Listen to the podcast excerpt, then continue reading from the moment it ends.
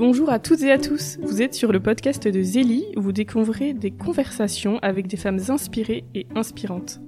Zélie est quant à lui un magazine numérique, féminin et chrétien que vous pouvez télécharger sur magazine-zélie.com. Dans le numéro de janvier 2024, nous explorons le thème du mouvement avec notamment la rencontre de Céleste Bénard, professeure de danse contemporaine, et Myriam de la Forêt, sculpteur. Le mouvement est au cœur de notre vie euh, quand nous bougeons et quand nous faisons du sport, bien sûr, mais aussi quand nous dormons, quand nous respirons. Pas de vie sans mouvement. Et le mouvement nous dit quelque chose de la vie, justement. Donc nous vous laissons découvrir cela euh, dans le numéro de janvier 2024. Le lien est dans la description du podcast. Aujourd'hui, euh, pour ce nouvel épisode de podcast, nous rencontrons Christelle Lyon, une femme pétillante et enthousiaste qui va nous parler euh, notamment de sa vie de femme de militaire, de mère et de ce qui la nourrit au quotidien. Alors euh, exceptionnellement, les prénoms ont été changés euh, pour conserver l'anonymat de, de Tom, l'homme de sa vie et père de leurs trois enfants, qui est militaire. Christelle, bonjour. Bonjour. Pour commencer, quels étaient vos rêves de petite fille? Alors moi, je rêvais de travailler dans une école et d'être cantinière de vivre dans un camping-car, d'être prof de danse classique, parce que j'ai fait dix ans de danse classique, d'avoir six enfants, en adopter, et euh, j'avais des, poupées de nationalités différentes. C'était important pour moi. Et euh, je jouais énormément à, la poupée, mais voilà, les enfants, euh, c'était tout tourné autour des enfants déjà. Est-ce que vous avez fait une rencontre personnelle avec le Christ? Je pense oui, mais j'ai pas su saisir sur le moment enfin capter en fait euh, cette sensation euh, puissante et étrange euh, lors de l'accouchement de l'un de, mes enfants. Mais je sais qu'il m'accompagne au quotidien, surtout dans les moments où c'est difficile. c'est inexplicable en fait, mais je laisse m'envahir au quotidien, dans des moments complètement étonnants, je dirais. Et c'est une sensation de bien-être et de plénitude qui m'aide beaucoup. Alors, euh, vous avez euh, vécu des épreuves dans votre jeunesse. Est-ce que vous pouvez euh, nous en dire plus? Oui, alors d'abord, moi, je suis issue d'une famille nombreuse, catholique, pratiquante, bien élevée, des bonnes valeurs, une éducation mécanique. On dit bonjour madame, bonjour monsieur, on va au caté. On parle beaucoup, mais il n'y avait pas d'éducation affective et sexuelle. Il y, avait il y avait pas mal de sujets tabous et je suis partie très tôt de la maison, à 12 ans, pour faire une école de danse classique en sport-études. Je vivais chez mes grands-parents la semaine et je rentrais le week-end. Donc il y a une fracture maternelle qui était très douloureuse pour moi. J'ai perdu mes repères. Et mon père aussi, que j'avais l'impression de perdre mes parents en fait. Euh, le cinq jours par semaine, c'était hyper dur. Je traversais euh, la ville le matin en bus. Euh, j'avais un portable. J'étais l'une des premières à avoir un téléphone dans ma classe. Et donc j'avais école le matin, danse l'après-midi. Et c'était c'était dans une école de danse classique internationale ça a commencé comme ça et puis euh, après, euh, au fur et à mesure, j'ai fait euh, forcément les mauvais choix de partenaires. Je cherchais, j'étais attirée par les hommes plus âgés et je pense que je cherchais un, peu l'image de, mon père qui me manquait beaucoup et hum, que j'admirais énormément. Et, puis après, ça a été la, ça a été la, la chute. les mauvaises fréquentations, la drogue, des soirées euh, qui partaient dans tous les sens. C'était n'importe quoi. J'ai vécu des choses euh, douloureuses. Douloureuses et en même temps j'étais quand même... Euh, je, je buvais pas trop pour voir un petit peu ce qui se passait, pour ne pas perdre complètement le fil de la situation. mais je n'étais plus que l'ombre de moi-même. Mais je cherchais l'amour en fait. Je cherchais à être aimée. et en fait c'était tout l'inverse. Et j'étais aussi dans le rôle de la sauveuse avec les garçons que je rencontrais, qui étaient faibles, qui avaient de gros problèmes euh, avec euh, des addictions. Et en fait, j'ai compris après sur le, sur le tard, enfin c'est ce que moi j'ai compris, que je ne voulais pas euh, que les hommes que je rencontrais dépassent mon père en fait, qui était pour moi si parfait que je mettais sur un piédestal. Et puis il y a des dates clés, des dates clés qui sont douloureuses, mais je vis avec des dates euh, auxquelles je pense, des blessures, des traumatismes. Mais j'ai avancé avec et en fait, je j'ai mis tout ça entre les mains du Seigneur et j'ai cheminé, j'ai cheminé et euh, j'ai réussi à avancer, à pardonner, pas toujours simple, jusqu'à mon arrivée à Lourdes où euh, je suis allée aux piscines, c'était la première fois.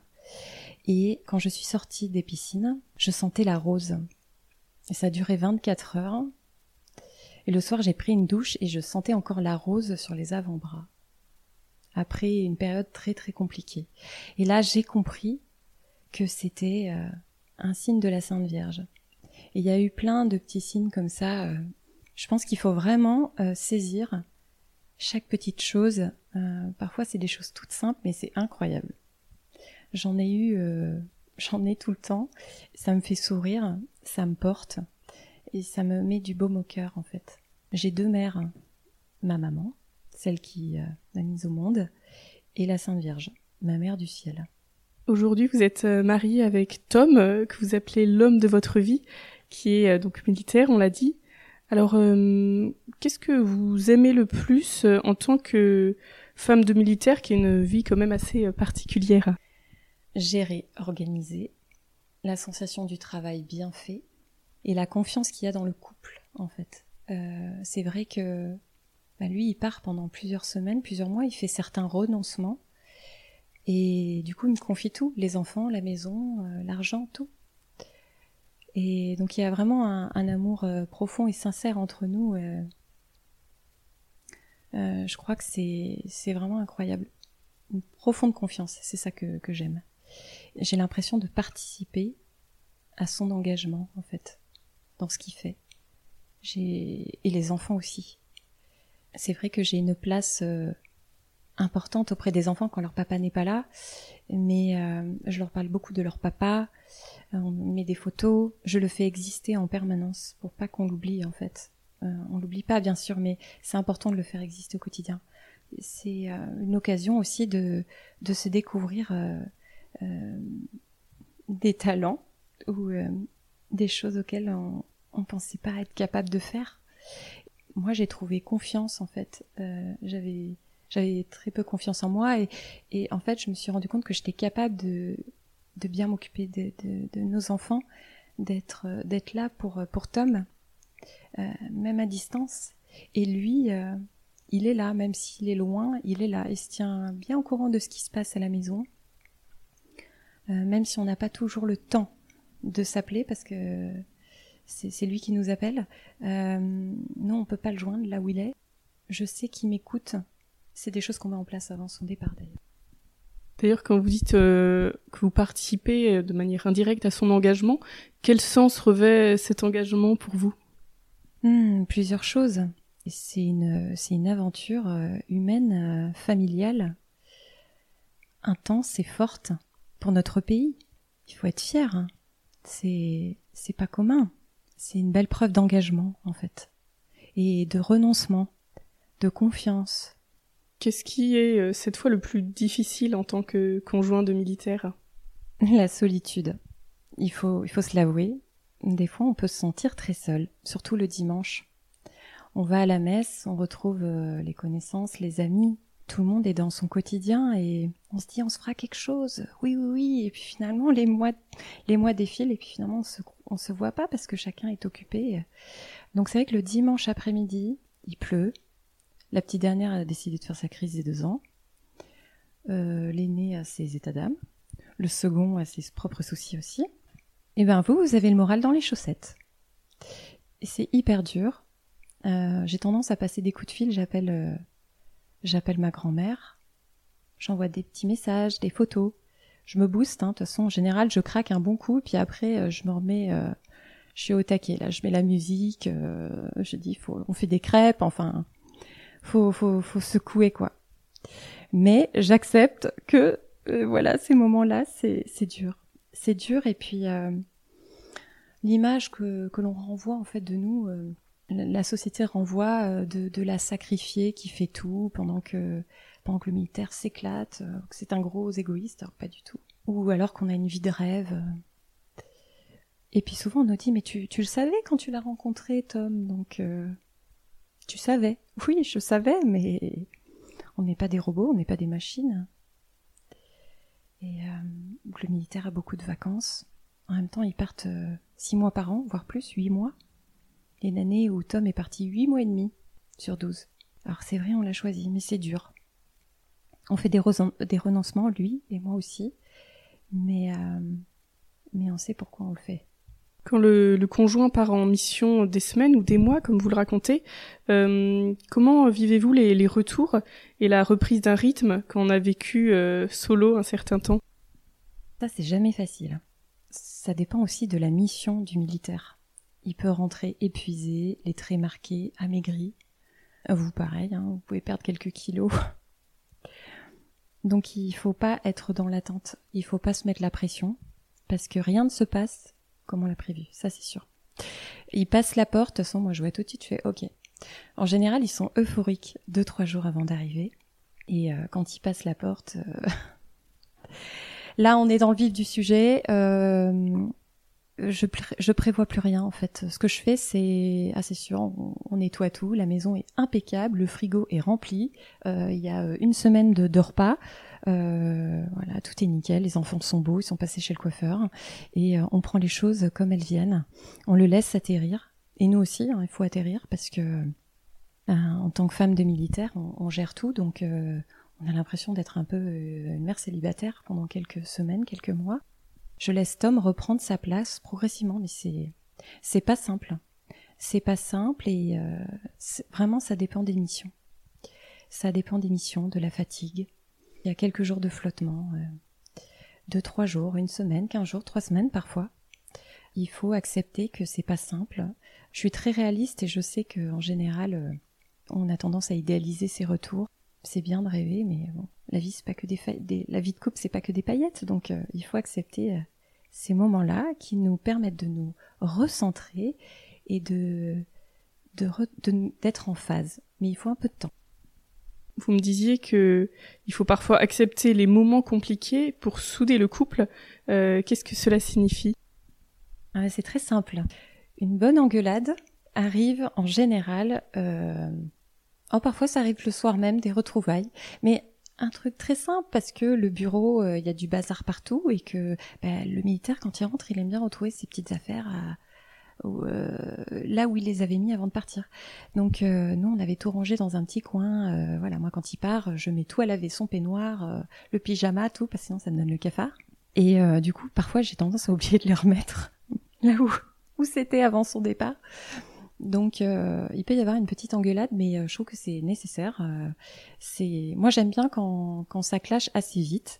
comme ça, on se dit les choses. De toute façon, parfois il faut se dire des choses pas agréables pour avancer. Et, et après c'est c'est reparti. On met les choses au clair et tout va bien.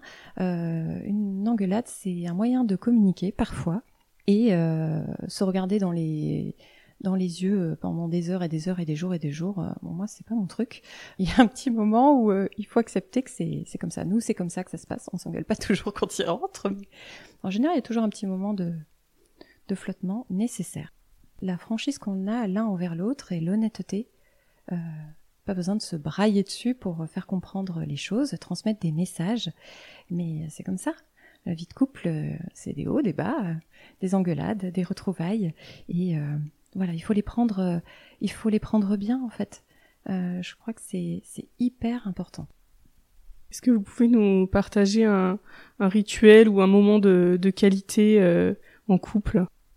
Alors en général, on aime bien prendre notre petit déj avant les enfants. Donc euh, je mets le réveil.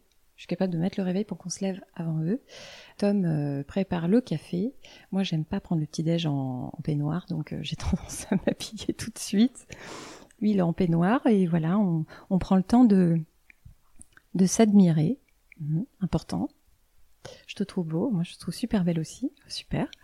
Et non, c'est important, euh, même après plusieurs années, de prendre le temps de se regarder, de s'écouter, euh, de, de, savoir comment, qu'est-ce qu'on va faire aujourd'hui. Euh, voilà, les petites attentions, on se fait des petits mots, on va boire un, un petit verre, c'est hyper important et encore récemment, on s'est fait un petit resto tous les deux et on s'est dit ok, on ne parle plus des uns et des autres, on parle que de nous, on parle plus des enfants et euh, on s'est retrouvés comme ça euh, 3-4 heures. C'est comme si euh, nous étions partis une journée. Il euh, n'y a pas besoin de se trouver dans un dans un lieu de dingue pour se retrouver. Ce serait même embêtant en fait qu'on ait besoin de se retrouver dans dans un super méga resto ou de toute façon on n'est pas comme ça mais euh, moi ça m'inquiéterait en fait. Euh, je préfère euh, manger un je sais pas un petit pique-nique tout simple au bord de l'eau voilà ou dans un parc peu importe du moment que je suis avec Tom et que je me sens en phase avec lui et que voilà, c'est lui et moi, c'est un couple qui s'aime avant d'être parents et c'est hyper important. Enfin, nous on en a besoin, on essaie de l'organiser régulièrement. Euh, je sais que c'est pas simple de faire garder ses enfants. Euh, si on a des amis, euh, vraiment des amis sur qui on peut compter, quand on n'a pas les grands-parents sur place, hein, en tant que femme de militaire, on sait ce que c'est. sinon, il faut prendre un babysitter pour garder les enfants. Il faut payer quelqu'un. C'est pas toujours simple. Donc, euh, ou quand on a un, grand, ce qui est notre cas, en général, on prépare euh, les petits, on les fait dîner, on les couche, et puis Adrien euh, se fait un plateau télé devant un Rocky ou un Rambo, et voilà, on va dîner au resto, et on rentre. voilà, nous étions que tous les deux, on s'est reconnectés, c'est essentiel. on aborde des sujets, même les sujets qui fâchent, c'est très important, très très important de bien bien communiquer. Vous avez euh, trois enfants, donc Adrien, Marius et Léa. Si euh, une mère qui attend son premier enfant vous demandait un, conseil, qu'est-ce que vous lui diriez? Alors de ne pas trop regarder les réseaux sociaux. On peut se mettre la pression. On, voit l'image d'une femme parfaite, hyper canon, qui cuisine méga bien, qui est sportive, qui est éducatrice, qui est top mais euh, je pense que l'envers du décor est différent et voilà sur les réseaux sociaux on montre ce que l'on veut vraiment montrer. Euh, se faire confiance se dire je vais y arriver ça va le faire. Euh, s'autoriser à tâtonner. On peut se poser dix mille fois la, question est-ce que c'est bien pas bien? C'est pas grave. Et pleurer un bon coup. Oh là là. Moi ça m'arrive souvent hein. c'est une bonne manière d'extérioriser. On n'est pas la mère parfaite ça n'existe pas Vraiment s'écouter, prendre les conseils des uns et des autres, mais avant tout se faire confiance parce que la mère, elle sait. Elle sait ce qui est bon pour ses enfants, pour son enfant. Et, euh, après, c'est vrai que le premier enfant, c'est un chamboulement. Hein. C'est euh, tout tourne autour du, bébé. La vie de couple euh, peut passer un petit peu à côté, c'est normal. Il faut s'y préparer. C'est un grand chamboulement. C'est que du bonheur, mais c'est un grand chamboulement. On dort pas beaucoup, on est claqué on mange peu. Donc, euh, no stress, no stress. Votre aîné euh, Adrien a, 15 ans. Euh, comment communiquer et garder une relation de confiance avec un adolescent selon vous? Bah, Je répète le mot communiquer, c'est la base. S'intéresser à ses soucis, ne rien minimiser. La dernière fois, Adrien avait un problème de portable. C'est pas bien grave. Mais euh, c'était euh, c'était compliqué. Euh, le portable était bloqué, ça prenait des proportions importantes. Donc c'était l'un de ses premiers soucis. Donc je dis ok, du calme, on va régler ça, on va voir ça avec papa. Ça s'est réglé en 30 minutes. Il allait beaucoup mieux après. Bon bah voilà. en même temps nous, quand on perd notre portable, on est en mode stress. Il y a les mails, les machins, les trucs. Donc je crois que on est un peu tous pareils quand nous étions ados, on était loin d'être parfait. Euh, moi, je repense un petit peu euh, à moi au même âge. Euh, les parents, c'est saoulant. ok, ok. bon, les ados, ils, ont toujours réponse à tout. Ils disent toujours t'inquiète, t'inquiète, t'inquiète. Voilà, c'est un mot qui revient souvent. Ce qu'il faut, c'est partager des moments forts de qualité. Alors nous, on organise des temps avec nos enfants à tour de rôle un petit, un petit, on va boire un petit jus, on va aller euh, avec euh, Adrien, euh, par exemple, lui il aime aller au skate park. Donc bah, j'ai partagé sa passion, j'ai fait du vélo avec lui, c'était pas mal. je l'ai admiré faire des pirouettes incroyables. On a beaucoup ri et du coup ça a rempli le réservoir de l'amour hyper important. quand il rentre de l'aumônerie, je lui dis alors comment ça s'est passé? Bah, Il va me dire nickel. Mais moi je creuse en général et j'apprends par exemple qu'il y en a un avec qui ça passe pas. Alors je dis ah ok mais pourquoi? Ah d'accord et puis on, apprend plein de choses. Il faut énormément parler et pas être toujours dans le résultat, résultat, résultat. T'as rangé ta chambre, t'as mis ton linge euh, à laver, tu t'es brossé les dents, t'as changé tes chaussettes et ton sac de cours. En fait, on leur demande sans arrêt d'être au taquet, d'être au top. Et c'est vrai que euh, c'est un âge où ils sont, ils grandissent beaucoup, euh, ça les fatigue ils sont, ils dorment beaucoup. Bon, bah voilà, il faut l'accepter, c'est un, un passage. Mais je crois que l'adolescence, ça peut être génial euh, si on partage, voilà, vraiment des temps forts. un McDo, n'importe quoi, ou même il n'y a pas besoin de payer, de payer quelque chose pour passer un bon moment en fait, mais vraiment s'intéresser à eux et les comprendre, les écouter et de dire ok, je comprends, je comprends. Ah oui, il y en a un avec qui tu t'entends pas très bien au scout. Ah d'accord. Mais ne jamais lâcher. Adrien, il fait du scoutisme. Euh, il s'épanouit beaucoup, ça c'est hyper important, je trouve que cela rapporte énormément. Notre fille est encore petite, mais pour les adolescentes, ben je dirais qu'elles ont besoin de leur père. Euh, c'est le premier homme de leur vie, donc elles ont besoin de passer des temps forts avec leur papa. C'est vraiment important et de leur dire qu'on les aime, qu'on les aime et qu'on est fier d'eux. On ne le dit jamais à ses enfants, on ne le dit jamais trop je le dis tout le temps aux enfants, moi j'ai grandi dans une famille où il y avait beaucoup de pudeur. Je sais que nos parents nous aiment très fort, mais on, ne se le disait pas. Et, euh, et moi je sais que j'en avais besoin. Et je voyais que mes amis, leurs parents disaient je t'aime, je t'aime. je comprenais pas pourquoi maman le, le disait pas ou papa, mais ils, le disaient à leur manière. Donc euh, vraiment, je, dis aux enfants, je suis fière de toi, ça va aller, euh, je les encourage. Et Tom euh, le fait d'une autre manière. Il va courir avec Adrien, il va faire un bon footing, il va faire un, jeu de société avec avec les plus petits, voilà. Mais avec un ado, il faut pas louper le coche et il faut être au rendez-vous. Hyper important. Ils sont en pleine construction et euh, il ne faut rien minimiser. Je crois vraiment ça c'est le, le truc qu'il faut retenir, sans se mettre la pression, hein. mais il faut être là. Il faut, il faut parler. Alors ça prend du temps, ça prend de l'énergie, mais c'est comme ça qu'on nourrit une belle relation avec ses ados. Moi, je, je rends grâce parce que avec Adrien, on, on, a, on a une belle communication, mais ça se travaille. Ça se travaille tous les jours. Vous êtes euh, actuellement euh, mère au foyer. Euh, est-ce que vous pouvez nous raconter peut-être votre vie professionnelle d'avant et puis comment vous avez fait ce choix d'être à la maison? Alors très naturellement, à la naissance de notre dernière, j'ai compris qu'en fait j'étais heureuse au foyer. Donc en fait, pourquoi chercher midi à 14h Moi je me pose pas la question, ok, je suis heureuse, ça me fait plaisir de m'occuper de ma famille, de leur donner 80% de mon temps je me sens en phase. Donc quand on se sent en phase, on n'est pas en quête de savoir si c'est mieux. Le mieux est l'ennemi du bien. Voilà, et de temps en temps, on réévalue avec Tom pour voir si ça se passe toujours aussi bien. Euh, parce que d'être mère au foyer, c'est pas simple. Pour ainsi dire, maman multimission, je pense que c'est le terme.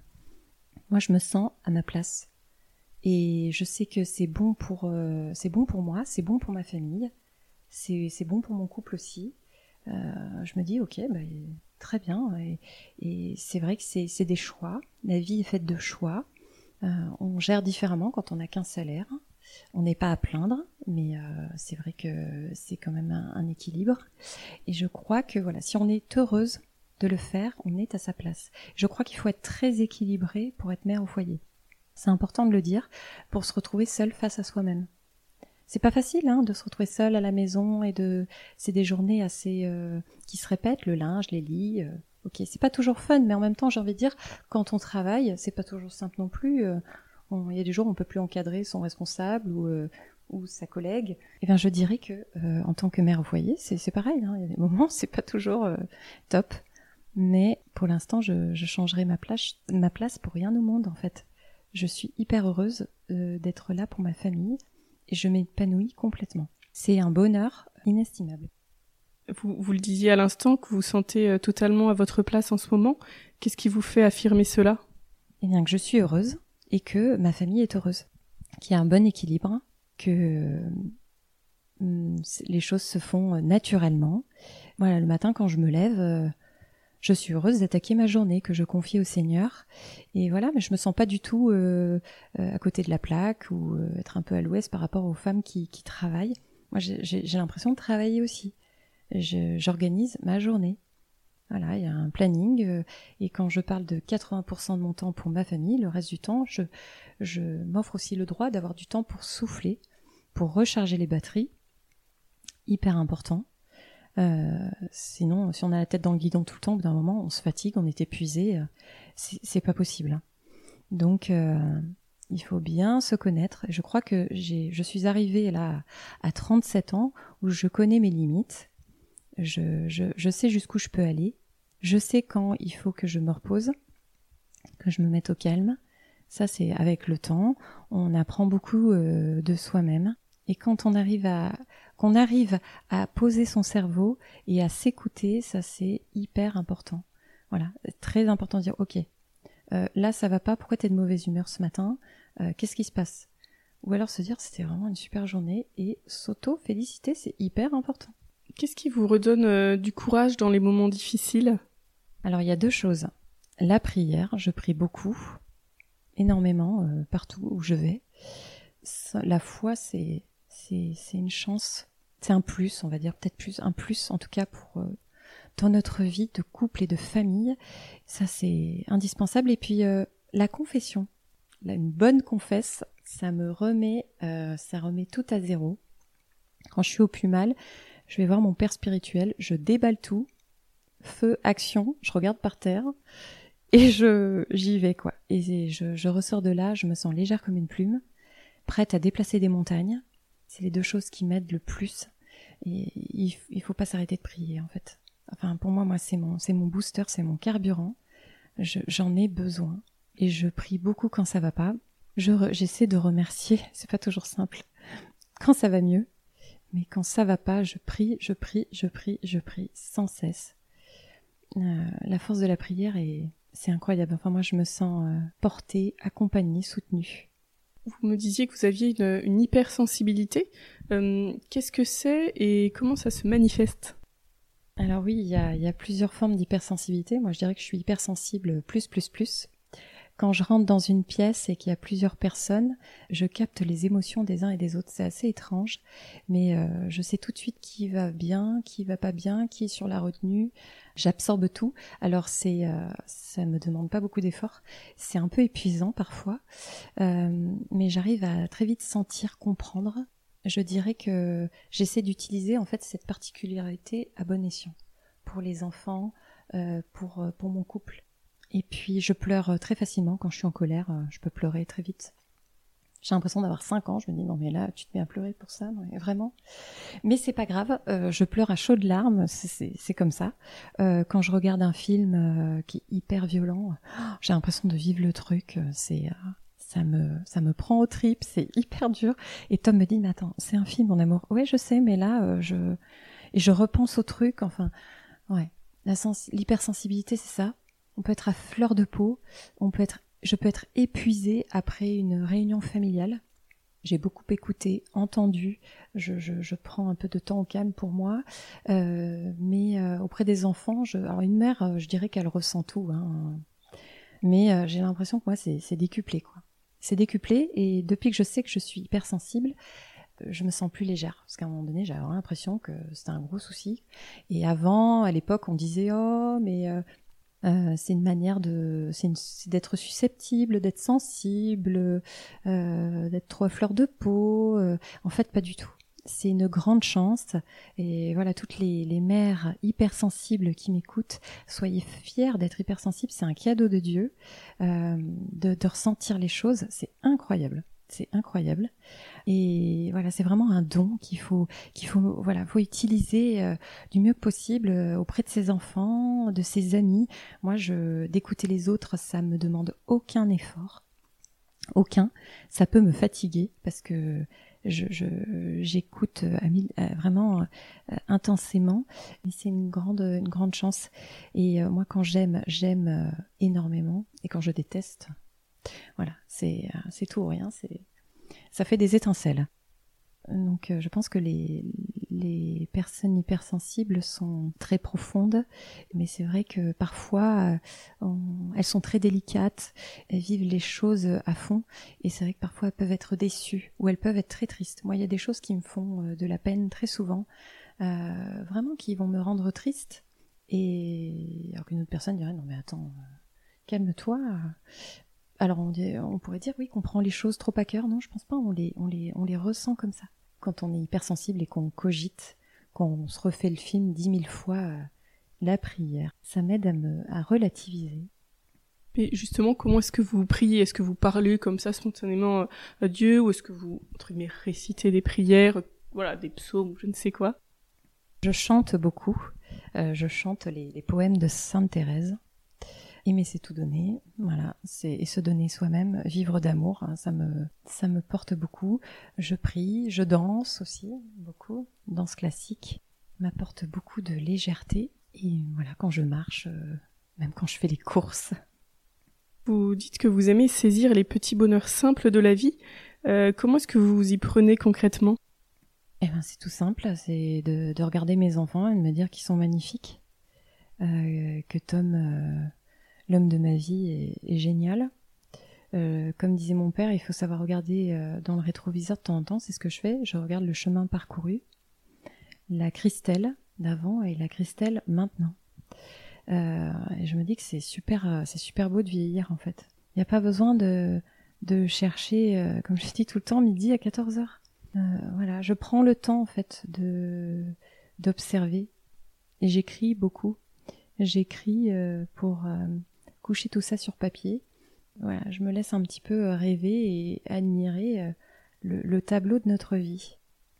Oui, c'est la, la gratitude aussi qui est, ouais, qui est vraiment, euh, enfin, qui change vraiment le regard sur la vie. et est-ce que le, le mot de légèreté vous parle? Oui, oui, oui. La légèreté quand je fais quelques pas de danse classique.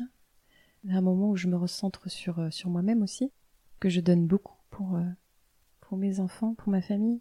C'est un moment où, où, je me sens légère comme une plume, je, je, je deviens un peu égoïste, je pense qu'à moi, c'est nécessaire pour recharger les batteries.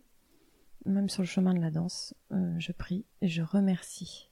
Est-ce que vous avez un, un, message à faire passer? J'ai un parcours un peu atypique, hein. j'ai fait de la danse classique, euh, j'ai fait de l'art floral, j'ai été parachutiste, qui ose gagne, hein qui ose gagne. Et puis, euh, j'ai envie de parler de plusieurs choses. Alors, le couple, la complémentarité euh, homme-femme, hyper important. Savoir traverser les tempêtes, ne jamais nier son ressenti. Accepter d'avoir un genou à terre. De toute façon, la, la, vie nous met à genoux plusieurs fois. Donc, euh, c'est pas grave, c'est pas la fin du monde. Accepter les, les échecs et les désillusions comme disait euh, sœur Emmanuelle, disait qu'il faut s'acharner dans la vie, aller au bout du bout du bout. Moi, ça me parle complètement, euh, et qu'en fait, on en ressort toujours vainqueur. Et euh, moi, qui ai des blessures, des traumatismes profonds, pardonner, ça n'a pas toujours été simple. Quand on pense au Christ qui était sur la croix et qui levait ses yeux au ciel et qui disait Seigneur, ils ne savent pas ce qu'ils font, pardonne-leur. Même lui, il demandait à Dieu de l'aider à pardonner. Voilà. Mais pardonner, euh, pardonner à une personne, c'est lui souhaiter du bien. Et ça, ça, c'est apaisant pour soi-même. Il faut pas avoir peur de, pardonner. Il faut pas avoir peur aussi d'être en colère. La colère, c'est un, sentiment humain. Euh, il faut passer par cette phase-là parfois pour vraiment pardonner à quelqu'un. Et ensuite, euh, je dirais que pour euh, les femmes qui, euh, les femmes, se, se, faire belle pour pour soi-même, c'est important de prendre soin de de son cœur, de son intérieur, mais aussi de son enveloppe faire une bonne petite coupe de cheveux, ça, ça fait du bien au moral. Euh, ouais, c'est hyper important. Mais vraiment prendre soin de soi. Voilà, c'est pas, c'est pas euh, du narcissisme, euh, c'est pas être omnibulé par son physique.